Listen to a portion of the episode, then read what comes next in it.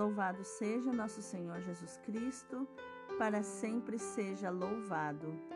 Hoje é sexta-feira, 12 de novembro de 2021, 32ª semana do tempo comum.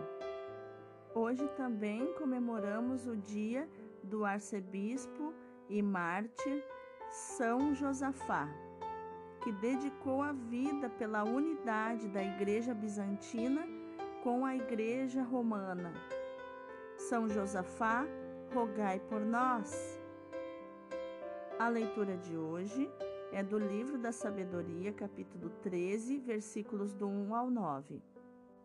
São insensatos por natureza todos os homens que ignoram a Deus, os que, partindo dos bens visíveis, não foram capazes de conhecer aquele que é nem tampouco pela consideração das obras chegaram a reconhecer o artífice.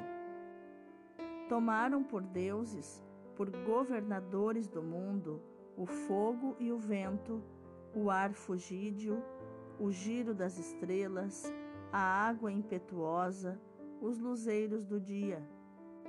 Se, encantados por sua beleza, tomaram estas criaturas por deuses, reconheçam quanto o seu Senhor está acima delas, pois foi o autor da beleza quem as criou. Se ficaram maravilhados com o seu poder e a sua atividade, concluam daí quanto mais poderoso é aquele que as formou.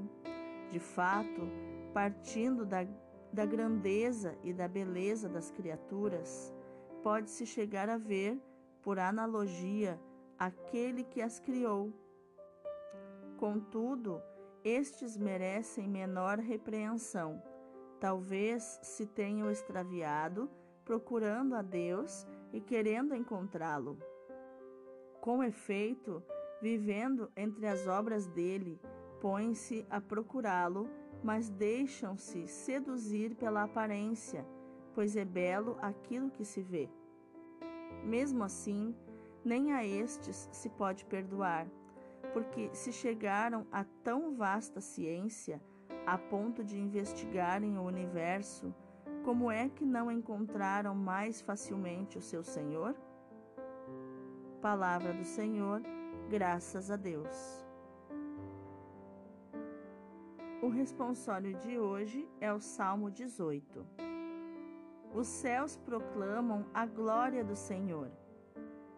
Os céus proclamam a glória do Senhor e o firmamento a obra de suas mãos. O dia ao dia transmite esta mensagem. A noite, a noite publica esta notícia. Não são discursos, nem frases ou palavras, nem são vozes que possam ser ouvidas seu som ressoa e se espalha em toda a terra, chega aos confins do universo a sua voz. Os céus proclamam a glória do Senhor. O evangelho de hoje é Lucas capítulo 17, versículos do 26 ao 37. Naquele tempo, disse Jesus aos seus discípulos: como aconteceu nos dias de Noé, assim também acontecerá nos dias do filho do homem. Eles comiam, bebiam, casavam-se e se davam em casamento, até o dia em que Noé entrou na arca. Então chegou o dilúvio e fez morrer todos eles. Acontecerá como nos dias de Ló: comiam e bebiam, compravam e vendiam, plantavam e construíam. Mas no dia em que Ló saiu de Sodoma, Deus fez chover fogo e enxofre do céu e fez morrer todos.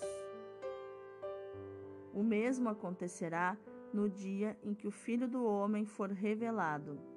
Nesse dia, quem estiver no terraço, não desça para apanhar os bens que estão em, em sua casa e quem estiver nos campos, não volte para trás. Lembrai-vos da mulher de Ló. Quem procura ganhar a sua vida vai perdê-la, e quem a perde vai conservá-la.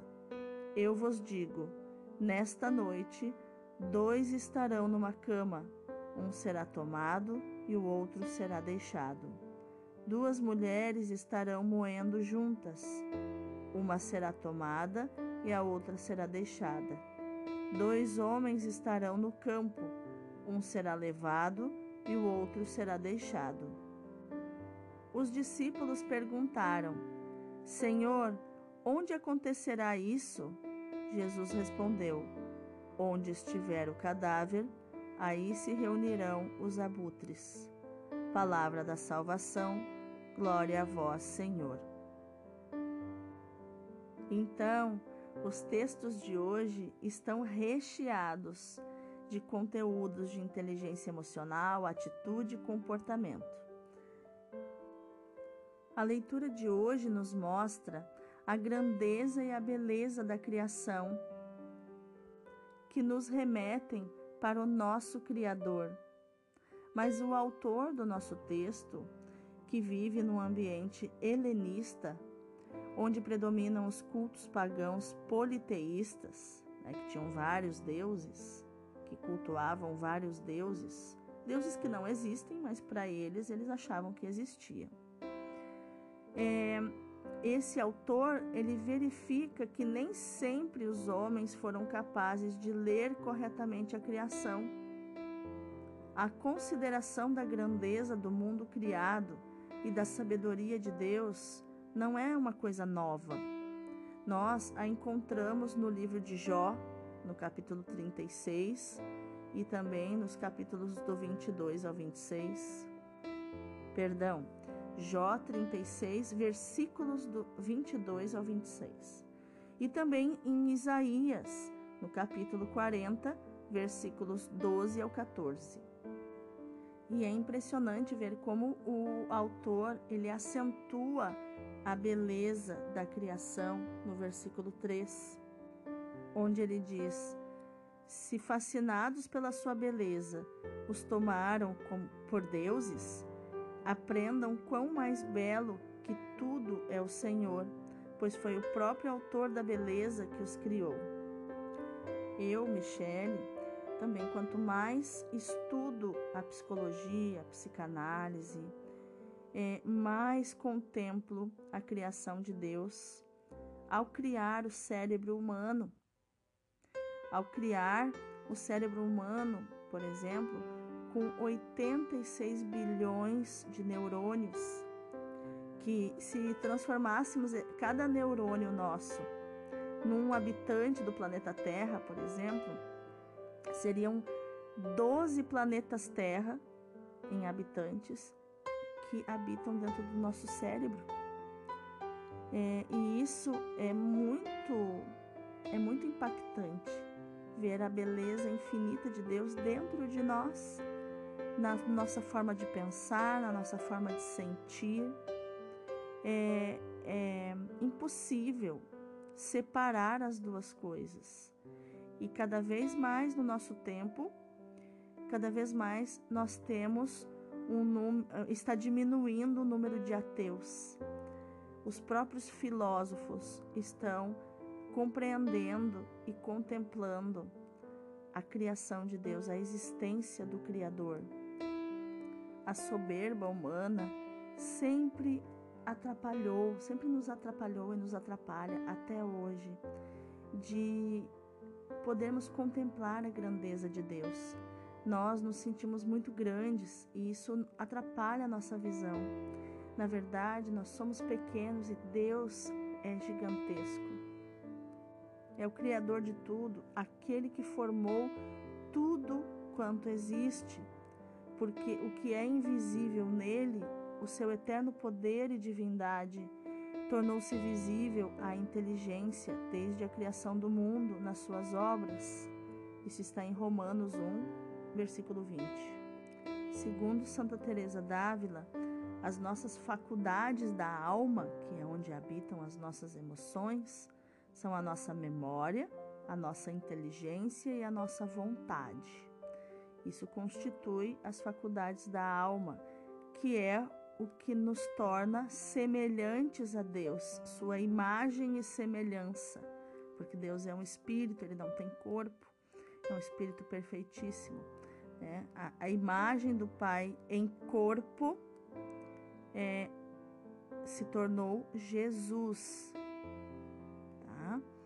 Então, tanto que Jesus diz: Quem me vê, vê o Pai.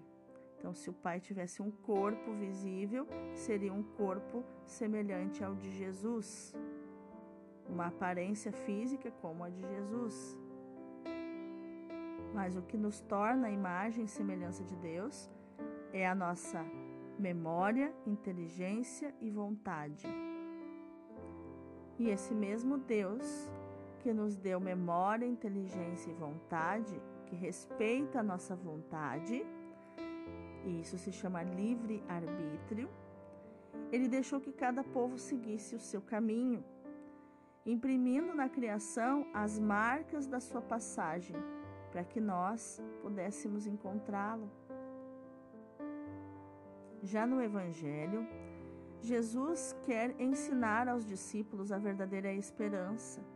Por isso, ele completa o discurso sobre a sua última vinda para que a esperança não se torne uma utopia e não crie ilusões fáceis. Jesus une essa esperança à fé. A fé, por sua vez, ela nos une desde já ao Senhor e à sua morte e ressurreição. Unindo a esperança à fé, ficamos sabendo quem nós esperamos e não nos interessa quando ou como isso acontecerá. Porque das duas, uma. Ou eu, durante a minha vida, chegará o momento de Jesus voltar sobre as nuvens e acontecer o novo céu e a nova terra, né, o fim dos tempos, ou eu morrerei e encontrarei Jesus no céu uma das duas coisas irá acontecer. E Jesus ilustra o ensinamento com dois exemplos: o exemplo de Noé e o exemplo de Ló.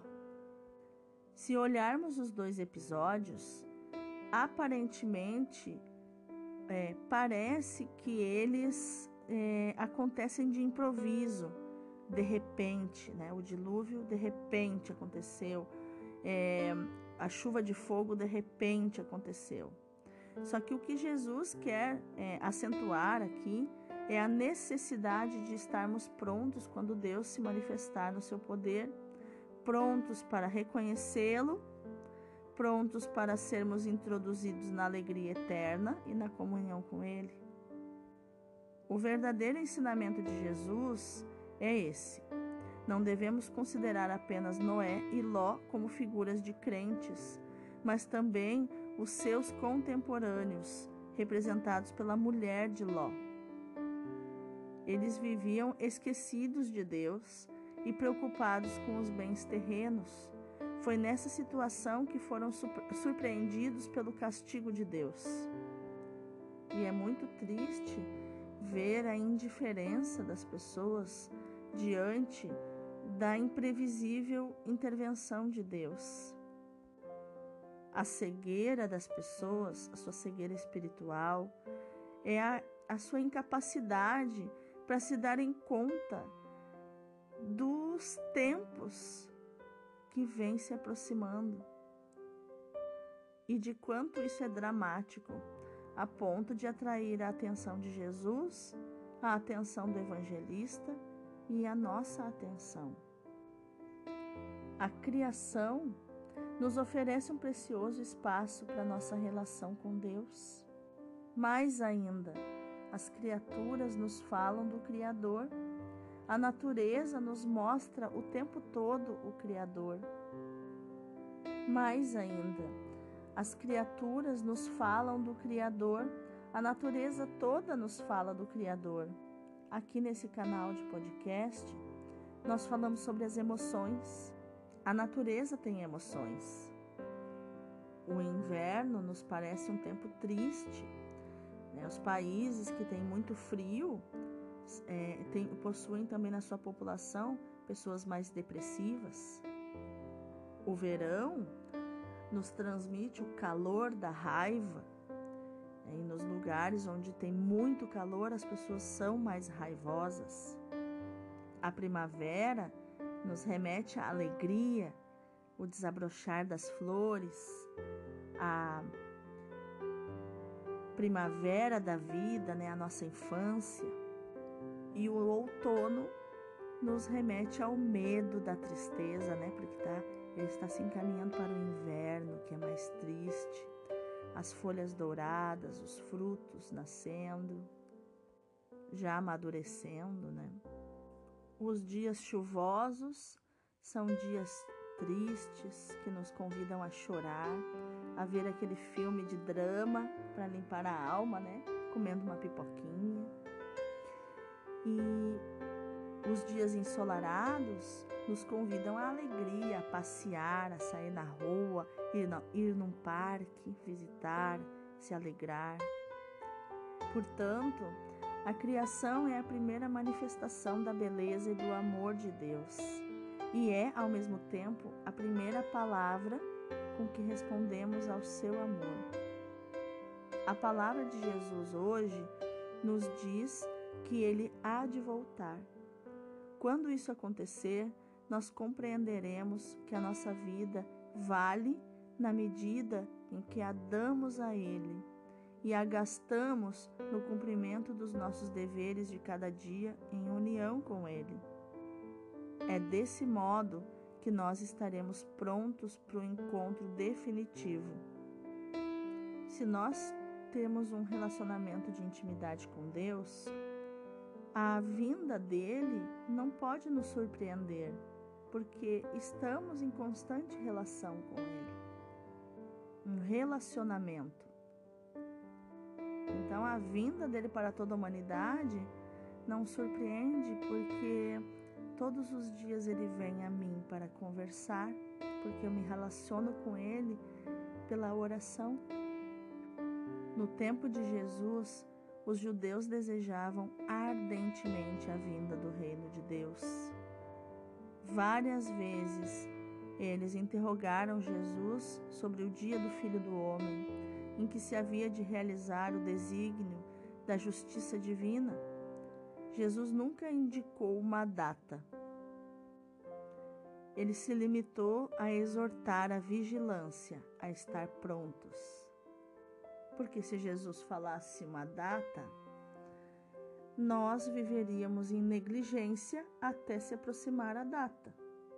E a, quando chegasse na última hora, daí viria o arrependimento para entrar no reino dos céus. O Senhor não queria fazer profecias extraordinárias, tão ao gosto das pessoas do seu tempo, como do nosso também.